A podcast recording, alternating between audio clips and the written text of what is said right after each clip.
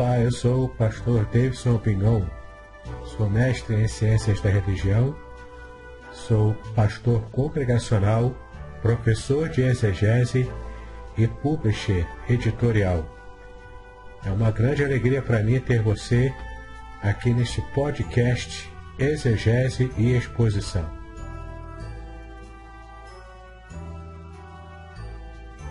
Participe! Sugira novos temas para que eu esteja tratando aqui nos podcasts. Eu quero aproveitar para convidá-lo também a assinar o meu canal do YouTube, especialmente para ter acesso a playlists Exegese e Exposição, onde há vários vídeos que você pode ampliar ainda mais o seu conhecimento bíblico. Se você quiser, também tem um grupo do Telegram chamado Exegese e Exposição. Há também cursos gratuitos meus na, na plataforma Udemy. É só você acessar e participar desses cursos gratuitos. Ah, e no final você ainda consegue um certificado de conclusão desses cursos. Vale muito a pena. E um curso muito especial que eu quero chamar a sua atenção é o curso Introdução à Exegese Bíblica.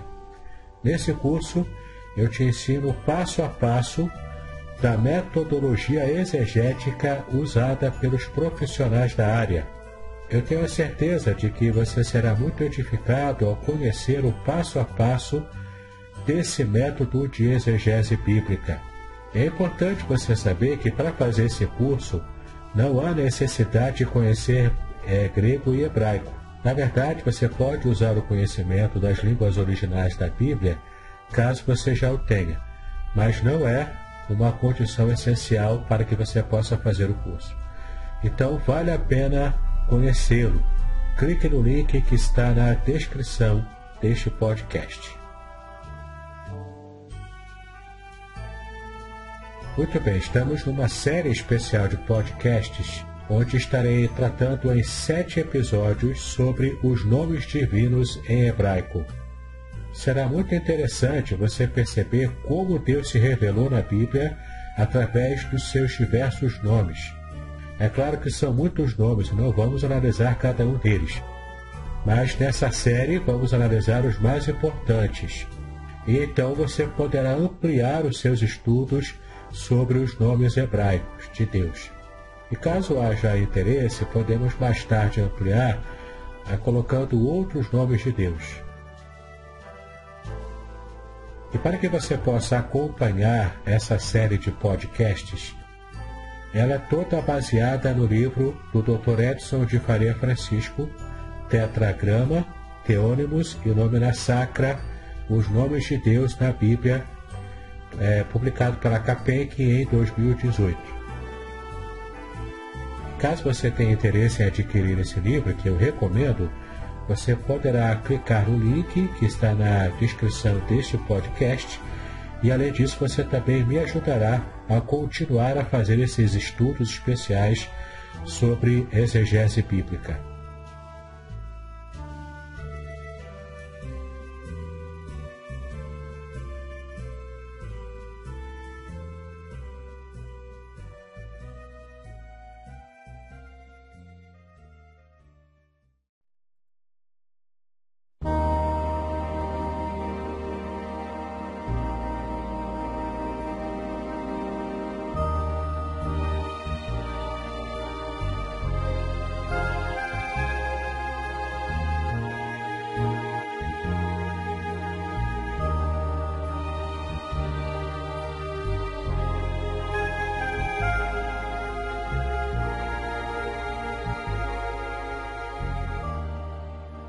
Muito bem, já estamos no episódio 5 da série especial de podcasts Os Nomes Divinos em Hebraico.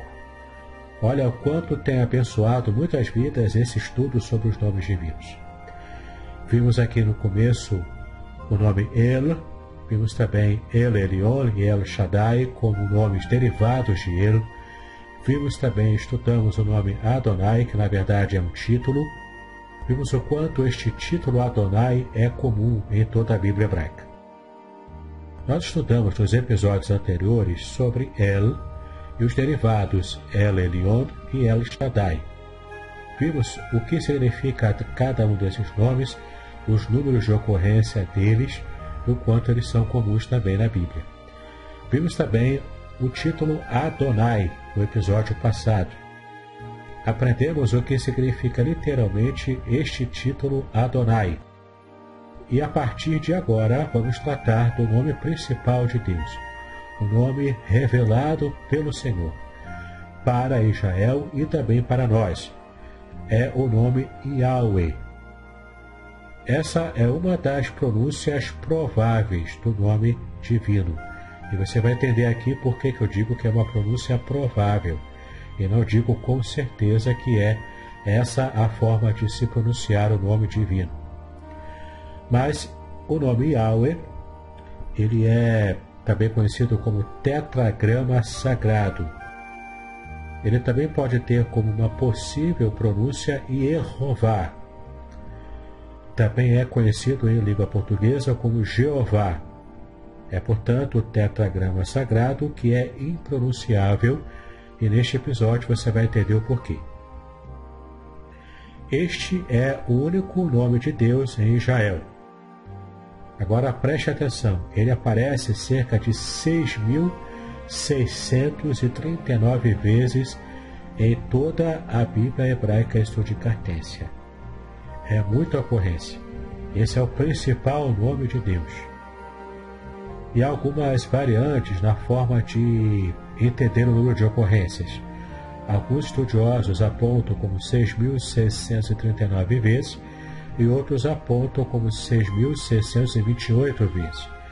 Não há unanimidade entre os hebraístas quanto ao número exato de ocorrências, mas a verdade é que o nome Yahweh aparece aproximadamente 7 mil vezes em toda a Bíblia hebraica. É muita ocorrência, mas não aparece, olha que curiosidade, não aparece em três livros da Bíblia.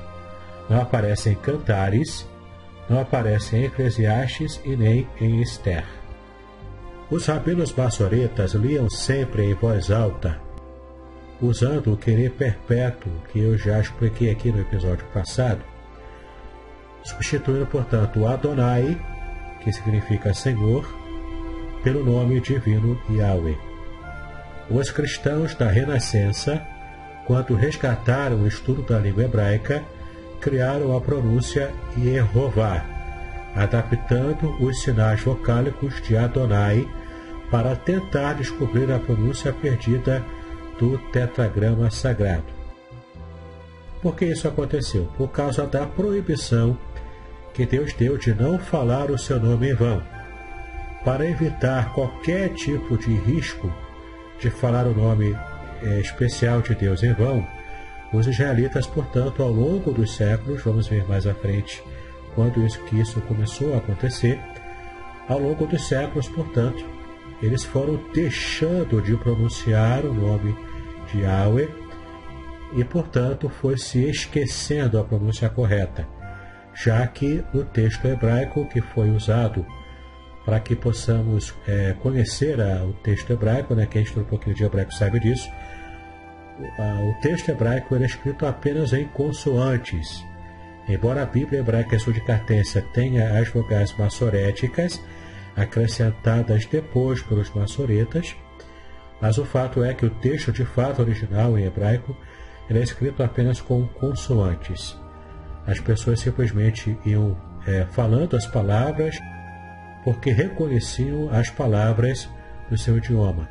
Mas como deixou-se de se pronunciar o nome de Yahweh, os judeus antigos então esqueceram como é de fato essa pronúncia.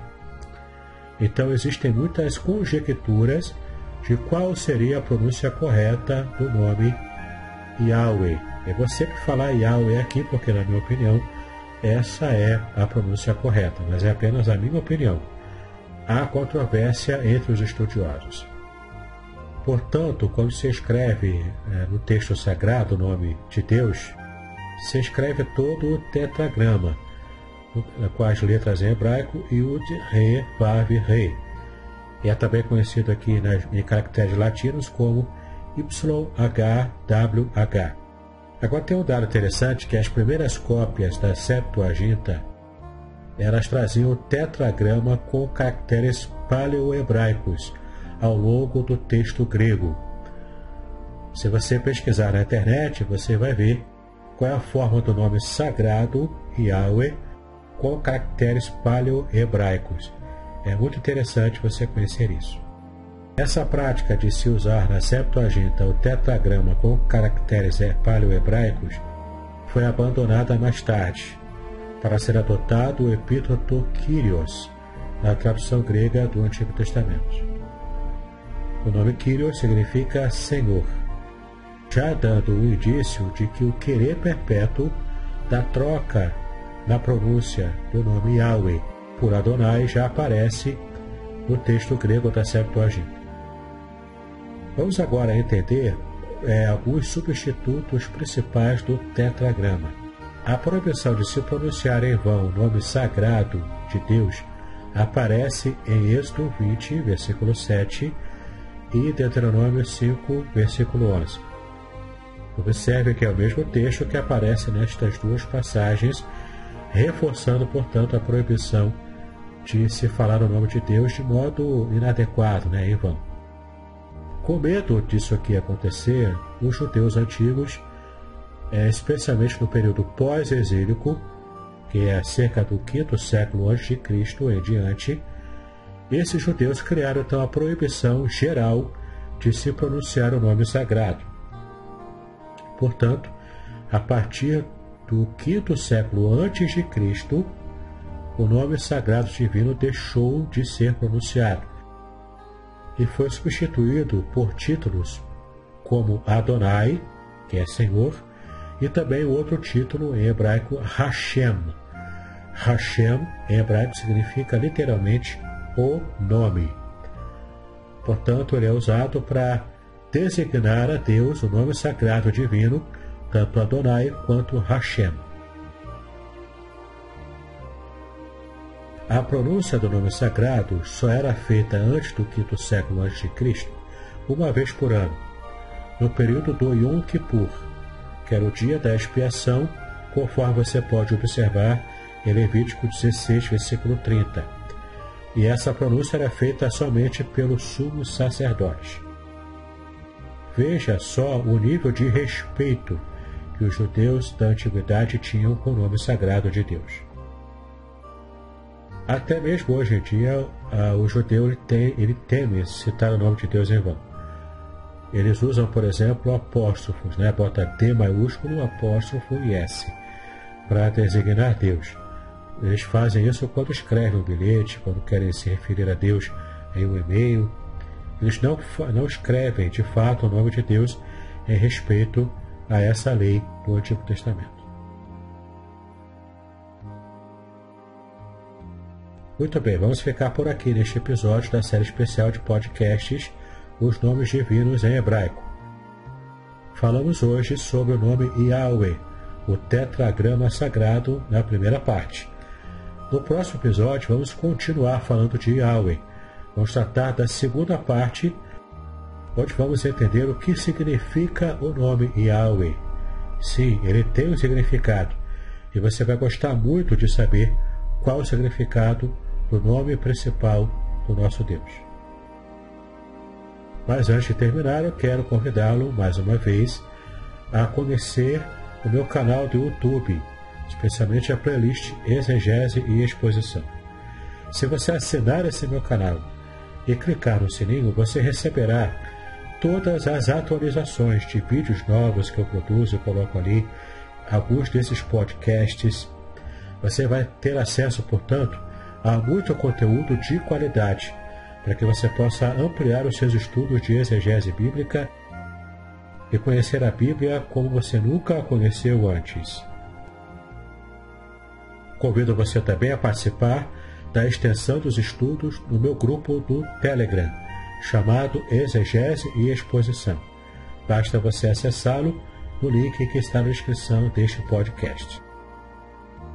Você também pode procurar na plataforma Udemy dois cursos gratuitos de minha autoria: um curso de homilética e um curso também sobre estudo bíblico indutivo. Ao final do curso, após assistir a todas as aulas, você ainda pode solicitar um certificado de conclusão. Eu quero enfatizar para você a importância de você conhecer o meu curso Introdução à Exegese Bíblica. Este não é gratuito, mas nele você aprenderá o método profissional que os intérpretes especialistas usam para que possam conhecer a Bíblia. Ali você vai aprender como fazer uma exegese bíblica sem necessariamente ter conhecimento de hebraico e de grego. Mesmo sem conhecer as línguas originais, você tem condições de fazer uma exegese profissional. Basta você acessar esse meu curso e entender todas as aulas que estão ali. Vale muito a pena, o preço é acessível e você vai gostar, tenho certeza. Eu quero então encerrar esse episódio do podcast desejando a você a paz e a bênção do nosso Deus.